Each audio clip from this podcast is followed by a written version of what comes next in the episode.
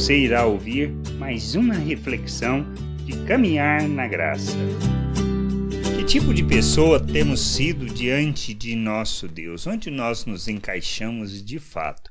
Esse é um aspecto que a gente precisa pensar. Somos daqueles que ouvem, obedecem, submetem, ou temos rejeitado a palavra de Deus, a sua vontade? Temos andado neste mundo segundo a nossa maneira de pensar, segundo os nossos interesses, ou o que temos buscado é a vontade de Deus? Em Salmos 53, versículo 1 a 3, podemos ler sobre isso. Diz assim: Diz o insensato no seu coração: Não há Deus. Corrompem-se e praticam iniquidade. Já não há quem faça o bem.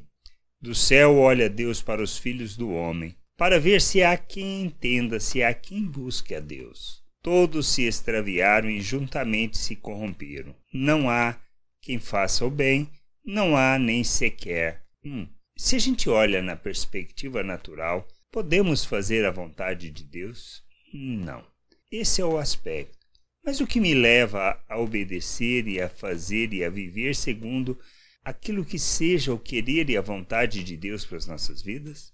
São aspectos que a gente precisa entender e compreender, pois mesmo que a nossa natureza ela nos conduz à maldade, à prática da maldade, a não preocupar com o outro, a buscar somente o nosso interesse e satisfazer a nossa cobiça e a nossa ganância, Deus fala conosco e nós precisamos ouvir esta voz. Precisamos buscar o conhecimento, o entendimento da Sua vontade. Cristo veio para nos resgatar para Deus. A Sua obra na cruz, a Sua morte, nos faz um novo ser, uma nova criatura. Nós somos feitos à imagem de Cristo. O que precisamos fazer? Precisamos nos submeter a Cristo como Senhor e Salvador. Precisamos entender que com Sua morte naquela cruz e ressurreição, nós morremos e ressuscitamos com Ele. Para quê? Para vivermos uma novidade de vida. Não mais para andarmos segundo a nossa natureza humana, os nossos desejos.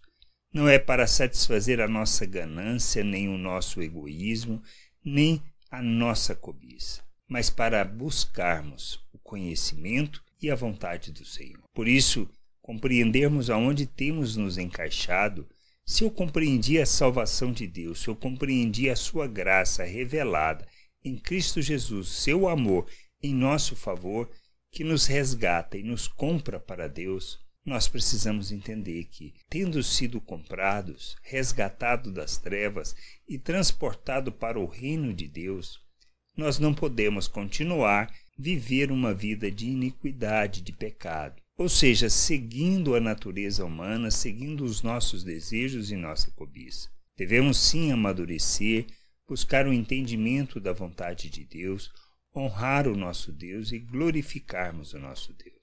A gente precisa conhecer o Pai, conhecer da Sua vontade, compreender o seu querer e sermos instrumento de justiça e expressão do seu querer neste mundo, que nos faz filhos compreendermos as promessas e por termos submetido a essas promessas. Nós revelamos que a obra salvadora de Deus se realizou em nós e realiza em nós é porque nós andamos segundo a vontade de Deus, expressando as suas virtudes diante das pessoas. Nós temos o entendimento que quando somos filhos, nós precisamos proclamar as virtudes de Deus. Nós precisamos expressar graça, misericórdia, compaixão. Mas o que me leva a isso? O entendimento que eu morri para o pecado, que eu morri para uma vida que tem como fundamento satisfazer a natureza humana, os nossos desejos. E agora vivermos para a prática da justiça, para o revelar de Deus, para o andar segundo os valores eternos, sendo imitadores de Deus. Somos chamados para isso, para revelarmos. Por isso, onde encaixamos depende justamente do nosso compromisso expresso com relação à vontade de Deus. Pois esse compromisso feito com Deus nós revelamos e expressamos na maneira como nós vivemos uns com os outros. E a gente precisa entender isso. Nossa vida deve e precisa revelar Deus ao mundo. Fazermos o bem é resultante da obra de Deus em nós da capacitação que recebemos dele e a consciência que Ele nos salvou para sermos seus imitadores, para imitarmos Cristo e vivermos neste mundo como filhos de Deus. Que a gente entenda isso e que possamos nos submeter à vontade de nosso Deus, encaixando dentro do seu plano e propósito. Graça e paz sobre a tua vida. Amém. Não deixe de ouvir outras reflexões de caminhar na graça no agregador de podcast de sua preferência. Procure por Caminhar na Graça.